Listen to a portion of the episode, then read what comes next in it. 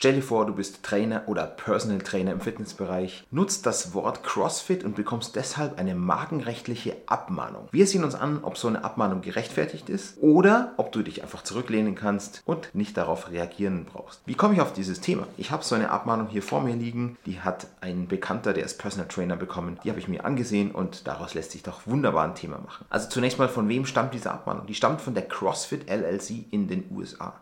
Und dieses Unternehmen behauptet, dass es für viele Jahre für Produkte und Dienstleistungen rund um Gesundheit und Fitness, Ernährung, Sport und Training die Marke CrossFit benutzt. Und weiterhin sagt sie, dass sie Inhaberin mehrerer Marken ist, die das Zeichen CrossFit schützen. Und geschützt sollen diese Marken sein für kulturelle und sportliche Aktivitäten in der Nizza-Klasse 41. Nizza-Klassen, das sind international anwendbare Kategorien zur Einordnung von allen denkbaren Waren und Dienstleistungen, wenn es um Thema Markenanmeldung und Markeneintragung geht. Es gibt insgesamt 45 Nizza-Klassen. Weiterhin behauptet die CrossFit LLC, dass diese Marken ihr das ausschließliche Recht geben, die genannten Dienstleistungen unter der Marke CrossFit anzubieten. Und weil die CrossFit LLC nun angeblich feststellen musste, dass der Personal Trainer das Zeichen CrossFit zur Bewerbung seiner Dienstleistungen nutzte, nimmt ihn die CrossFit LLC nun auf Unterlassung in Anspruch. Und weiter sagt die die CrossFit LLC, weil der Personal Trainer kein Lizenznehmer der CrossFit LLC ist, ist er nicht berechtigt, dieses Zeichen CrossFit zu nutzen. Und es besteht Verwechslungsgefahr, weil eben die angesprochenen Verkehrskreise aufgrund der Benutzung des Zeichens CrossFit für Trainingsleistungen davon ausgeht, dass der Personal Trainer Lizenznehmer von der CrossFit LLC ist, was er in diesem Fall nicht war. Nämlich so CrossFit LLC, der Personal Trainer ist kein Lizenznehmer und damit nicht berechtigt, das Zeichen CrossFit zu nutzen. Sie verlangt also von ihm,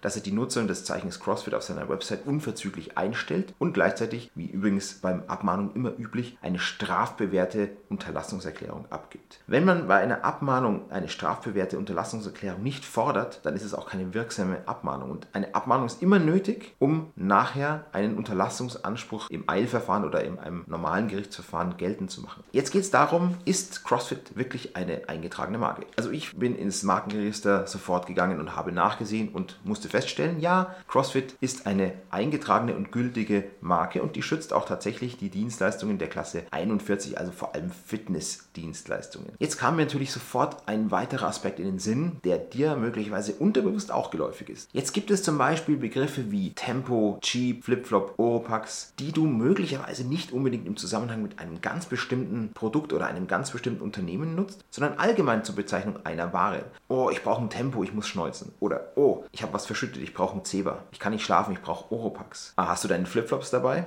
Rechtlich spricht man von einer Gattungsbezeichnung. Gattungsbezeichnung und Markenrecht schließen sich eigentlich aus. Denn eine Marke, die bezeichnet ja immer die konkrete Herkunft eines Produkts, also einer Ware oder einer Dienstleistung und darf gerade nicht beschreibend sein. Und eine Gattungsbezeichnung ist ja gerade eine Beschreibung einer Art von Produkten. Was passiert jetzt da eigentlich rechtlich, wenn eine Marke zur Gattungsbezeichnung wird? Sie kann wegen Verfall gelöscht werden. Und zwar kann dann den Löschungsantrag jedermann stellen mit der Begründung, diese Marke ist zur Gattungsbezeichnung geworden und sie ist verfallen. Aber halt, so schnell geht es nicht. Es kommt immer auf das Verhalten des Markeninhabers an. Hat ein Markeninhaber tatenlos zugesehen, dass eine Marke zur Gattungsbezeichnung wird? Hat er also seine Schutzrechte nicht durchgesetzt? Hat er die Marke nicht überwacht? Dann spricht vieles dafür, dass tatsächlich ein Verfall eingetreten ist und er seine Markenrechte verliert. Hat hingegen der Markeninhaber wirklich seine Marke laufend überwacht und auch seine Rechte durchgesetzt, indem er zum Beispiel Abmahnungen verschickt, wenn seine Marke zur Kennzeichnung einer bestimmten Dienstleistung oder Ware genutzt wird, dann spricht vieles gegen einen Verfall. Fall. Die Rechtsprechung, die schaut sich nämlich immer den Einzelfall an und wenn der Markeninhaber genügend getan hat, also das ihm zumutbare und mögliche getan hat, um diese Entwicklung zur Gattungsbezeichnung zu reduzieren oder zu verhindern, auch wenn es ihm vielleicht nicht gelingt, verfällt seine Marke nicht. Übertragen auf den konkreten Fall könnte man aber auch sagen, CrossFit ist doch eigentlich eine Gattungsbezeichnung für eine Trendsportart, also eine Mischung aus Ausdauer und Krafttraining mit hoher Intensität, also mit Freigewichten und Klimmzügen und könnte sagen, das ist ist zur Gattungsbezeichnung geworden und deswegen ist das Markenrecht verfallen. Aber ich habe mal gegoogelt und du findest in Google sehr viele Berichte von vielen Anwälten über Abmahnungen im Zusammenhang mit der Marke CrossFit. Auch die Kanzlei, also eine Großkanzlei, die diese Abmahnung versendet, spricht dafür, dass der Markeninhaber, also die CrossFit LLC in den USA, viel dafür tut und wirklich große Anstrengungen unternimmt, um die Nutzung des Zeichens CrossFit für Fitnessdienstleistungen zu unterbinden, wenn keine Lizenz besteht. Natürlich muss man sich dann den Einzelfall ansehen.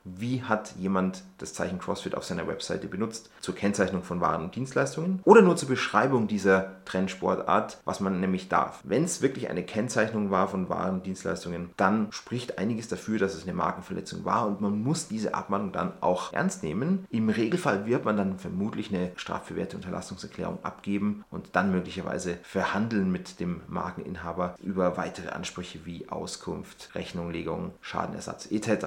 So, nun würde mich interessieren, was deine Meinung ist zu solchen Marken wie Tempo, Cheap, CrossFit, Spinning gehört übrigens auch dazu, die auch irgendwo als Gattungsbegriff benutzt werden. Schreib mir doch deine Meinungen oder Fragen in die Kommentare. Vielen Dank für deine Zeit. Mach's gut.